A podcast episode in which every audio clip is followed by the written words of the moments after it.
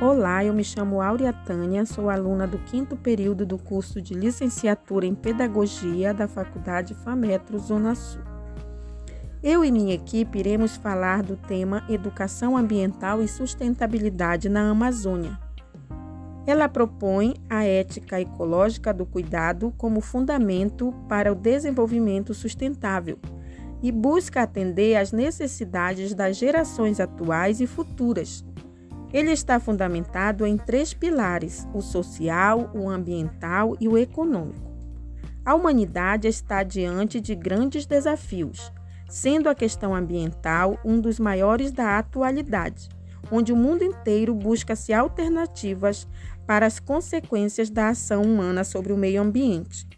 Enfim, o desenvolvimento sustentável está atrelado ao equilíbrio e sinergia dessas três dimensões sendo que, para que se tenha uma sociedade viável, precisa-se de uma economia justa que compartilha os ganhos e que atenda todos os segmentos da sociedade. Olá, meu nome é Fabiola. Vou falar sobre os líderes que subscreveram a Agenda 2030 e declararam a seguinte visão. Os líderes tiveram uma visão extremamente ambiciosa e transformadora onde preveram um mundo livre de pobreza, fome, doença e pernúria, onde toda a vida pode prosperar. Em um mundo livre de violência, um mundo com alfabetização universal, onde todos tenham acesso à educação de qualidade em todos os níveis, aos cuidados de saúde e proteção social, onde todos tenham acesso à água potável, onde há uma melhor higiene os objetivos da Agenda 2030 entraram em vigor em 1 de janeiro de 2016. Os líderes que subscreveram a Agenda 2030 a colocaram como um chamamento para mudar o mundo. Esta agenda é uma carta do povo, pelo povo e para o povo. Olá, boa noite. Sou Janete vou falar um pouco de ética ecológica do cuidado Viver uma crise ambiental no mundo e por isso ações se faz necessário para que se saia dessa crise. Entre está a educação ambiental, cuja articulação é necessária muitas vezes em questão política, social, educativa e culturais. Modernidade, sonhar e construir paraíso na Terra. E até um pouco tempo pensava-se que os recursos naturais era infinito as consequências da globalização apontam para grandes impactos sociais e ecológicos.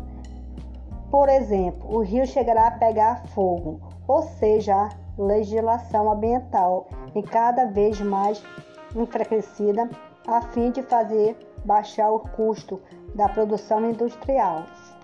Kaplan, 2003, alerta que a próxima década a sobrevivência da humanidade da nossa alfabetização ecológica, que se capacidade de compreender o princípio básico da ecologia e viver de acordo com eles. Olá, meu nome é Adriana Mota e estarei concluindo esse podcast. Apesar de muitos esforços para combater a poluição ambiental, a situação do meio ambiente se encontra caótica devido à falta de atitudes conscientes em relação ao meio ambiente, na utilização de seus recursos, como a água e o solo. Para podermos sanar essas problemáticas, é de fundamental importância investir na educação ambiental, informando e conscientizando as pessoas para a mudança de atitudes, visando um futuro de forma que o meio ambiente seja respeitado e nos traga frutos positivos. Para isso, é necessário praticarmos a ética ecológica do cuidado, criando assim comportamentos e atitudes de zelo para o nosso planeta. Obrigada pela atenção e até a próxima.